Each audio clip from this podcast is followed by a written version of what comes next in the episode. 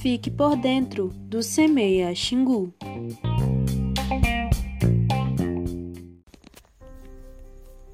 Olá, ouvinte do Semeia Xingu. No episódio de hoje, vamos tratar sobre o fenômeno da dormência de sementes. Algumas sementes, mesmo estando em condições propícias para sua germinação, ainda assim não germinam, o que chamamos de dormência.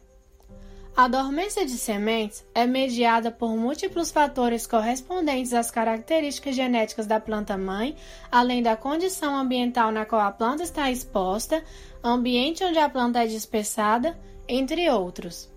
Esse fenômeno tem uma importância adaptativa para assegurar a emergência das plântulas no momento e lugar mais propício. Por outro lado, do ponto de vista silvicultural, a dormência é desvantajosa para a análise de sementes e produção de mudas, pois sementes de muitas espécies têm causa e método de superação desconhecidos. Uma das primeiras classificações, abordando dormência de sementes, distinguiu dois tipos básicos: dormência primária, instaurada ainda quando a semente está ligada à planta mãe, e dormência secundária, quando a semente, no momento da dispersão do fruto, encontra-se sem dormência, mas após ser dispersada da planta mãe é instaurada, em resposta a fatores ambientais inadequados, como forma de garantir a sobrevivência.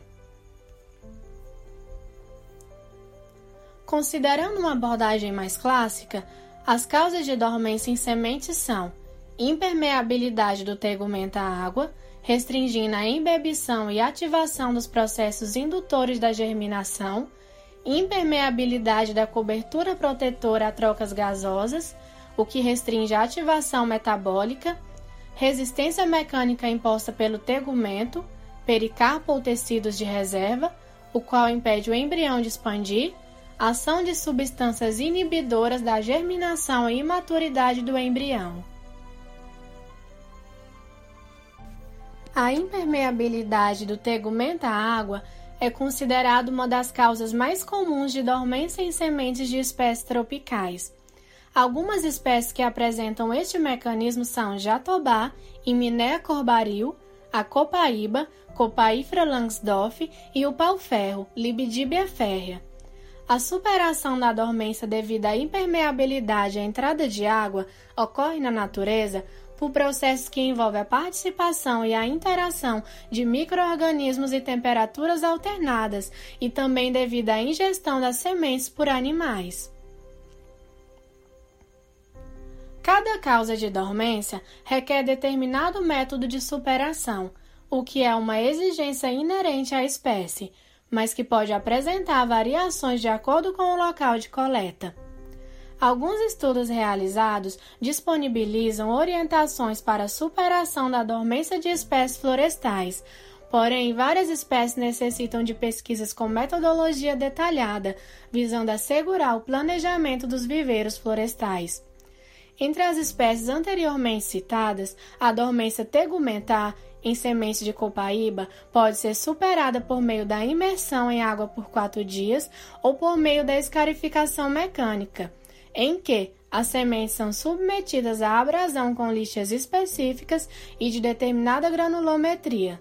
É notável a eficiência da escarificação mecânica também na superação da dormência em sementes de jatobá e pau-ferro.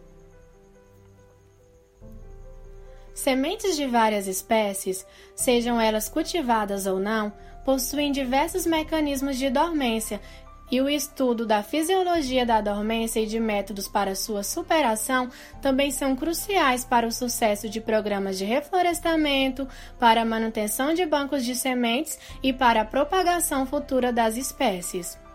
Essas e outras informações importantes acerca da produção de sementes florestais nativas você ouve aqui, no Semeia Xingu. Eu sou Natália Ribeiro, aluna do curso de Engenharia Florestal da Unifespa. Você gostou deste conteúdo? Por favor, compartilhe. Assim, poderemos contribuir com a difusão de conhecimentos acerca deste tema. Até os próximos episódios.